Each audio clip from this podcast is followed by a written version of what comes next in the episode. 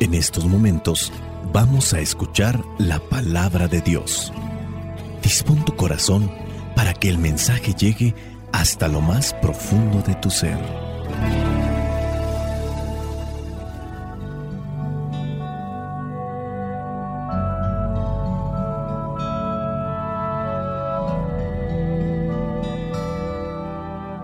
El Evangelio que la iglesia nos presenta en este día en el que se celebra la memoria de María Virgen, Madre de la Iglesia, corresponde a Juan capítulo 19, versículos del 25 al 34.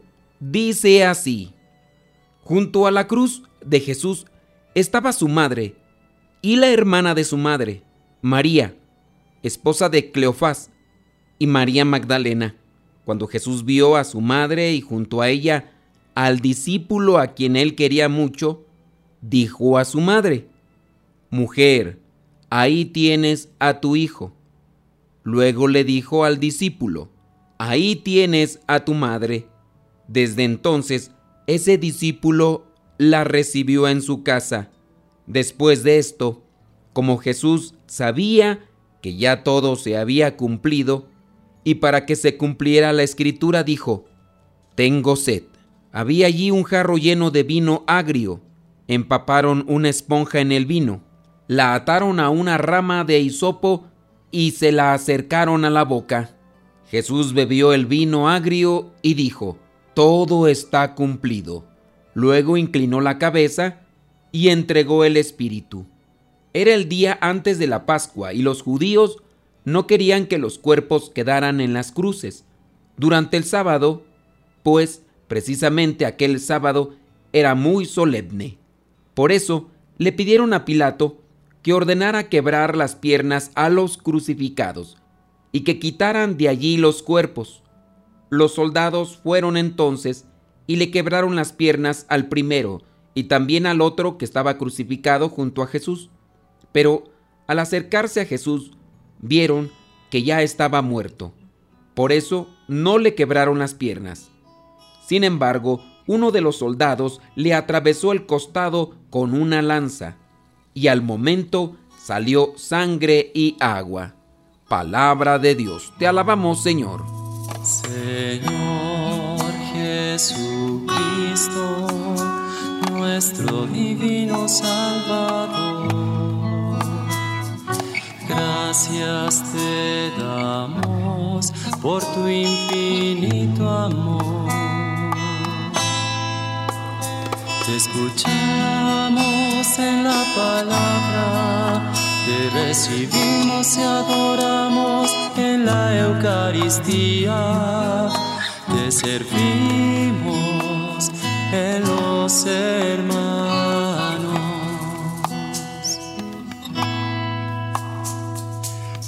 Seamos misioneros como lo quieres tú,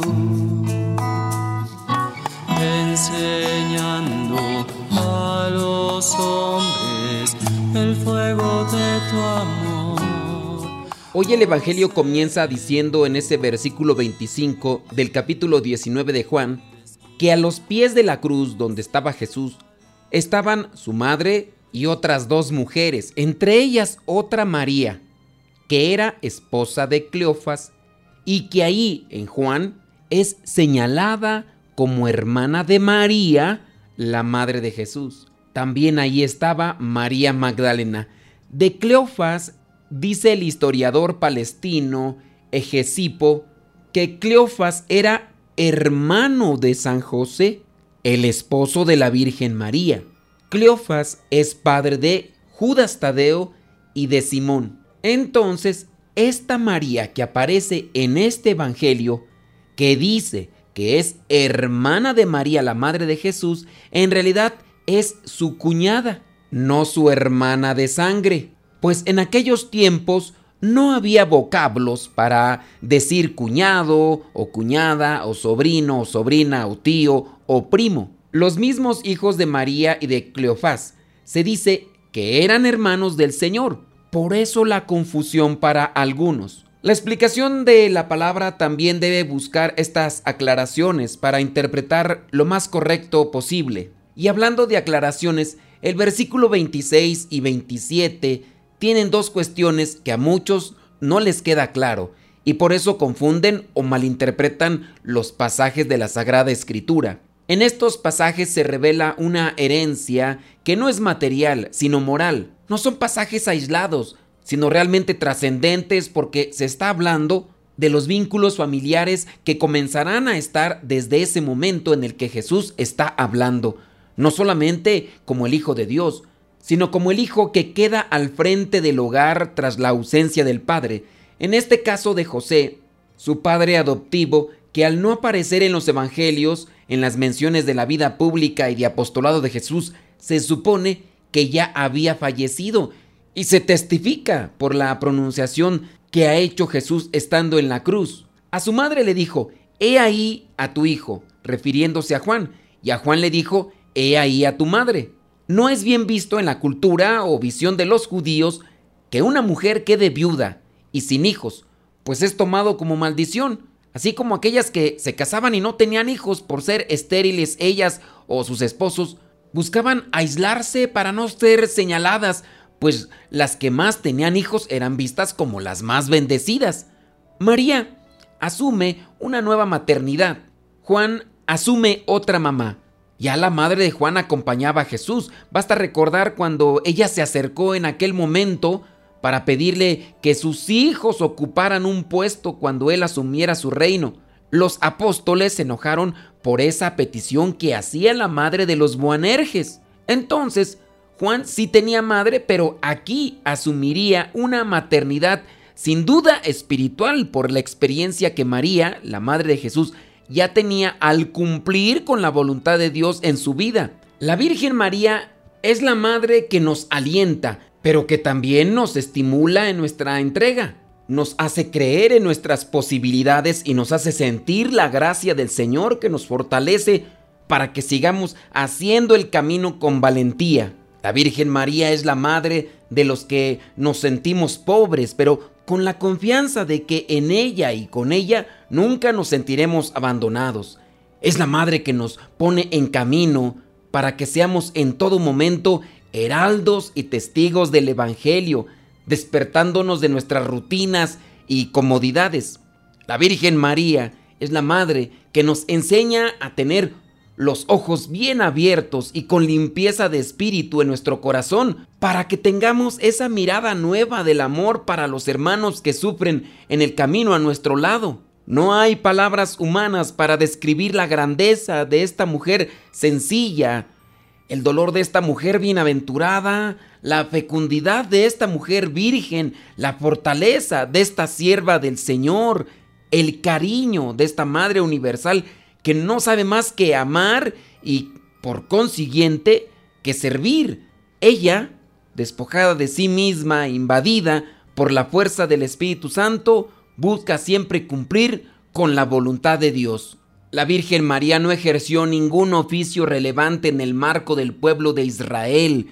Su nombre indicaba la referencia de un hombre común, el cual lo llevaban muchas mujeres de su tiempo, como María, la hermana de Marta, María, la madre de Santiago, o María Magdalena. María, como madre de los hombres, es la primera creyente y a la vez la madre de los creyentes que va a ser recordada por generaciones y generaciones, así como lo dice su cántico, su ejemplo de madre que abraza en su corazón la obra de Dios, nos enseña que su papel, su mediación, está dada en la solidaridad de enseñarnos a reconocer a Cristo.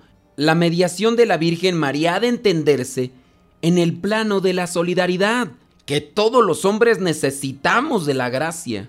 Así pues, en María, en su humanidad encontramos la expresión más límpida de un cántico de exaltación que ella misma hace en su vida de creyente para la humanidad. La situación social que vive María no es la de una familia de potentados. Los lugares descritos por los textos bíblicos se familiarizan siempre con la pobreza y la sencillez. son lugares sin gloria. Su esposo José es un artesano carpintero que vive en Nazaret, alejado de la gran ciudad de Jerusalén. Ahora con Juan, su hijo adoptivo, las cosas adquieren otra tonalidad. Hay otra misión que cumplir.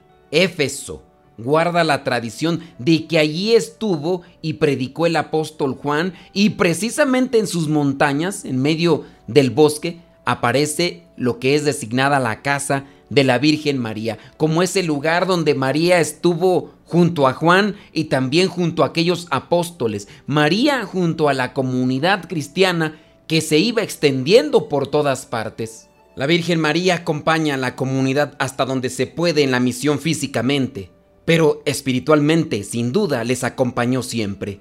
Regresando al Evangelio de hoy, en el versículo 28 y 29 dice, Tengo sed y todo está cumplido. La sed que siente Jesús es real. Después de todo lo que ha sufrido hasta el momento, debe ser una sed incluso tormentosa, pero es también metáfora de un intenso deseo de estar con el Padre. Y como tantas otras veces, el hombre no entiende, y por eso le ofrecen vino agrio que servía para sedar a las personas en esos momentos de dolor.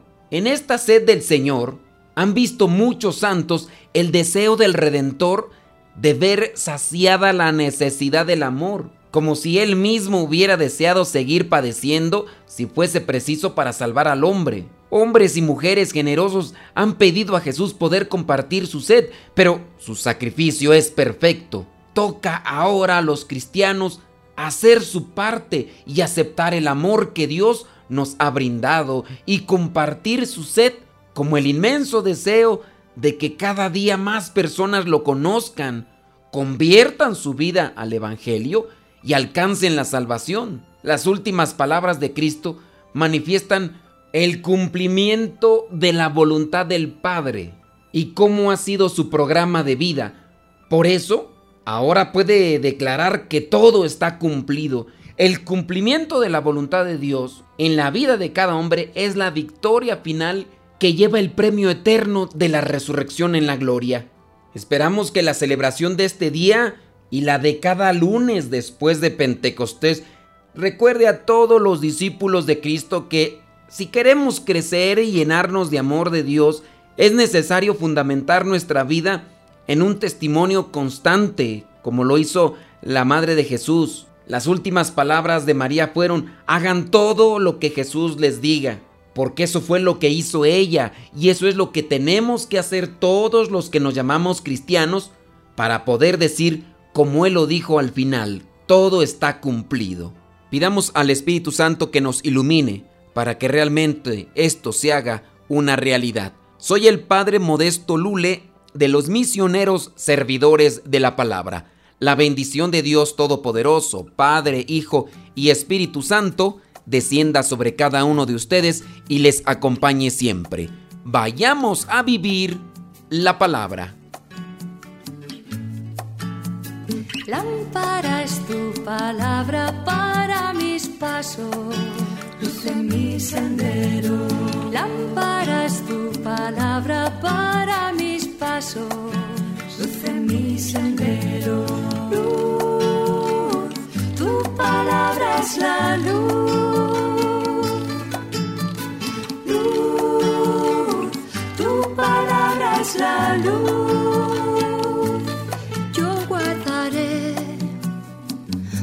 estos mantos.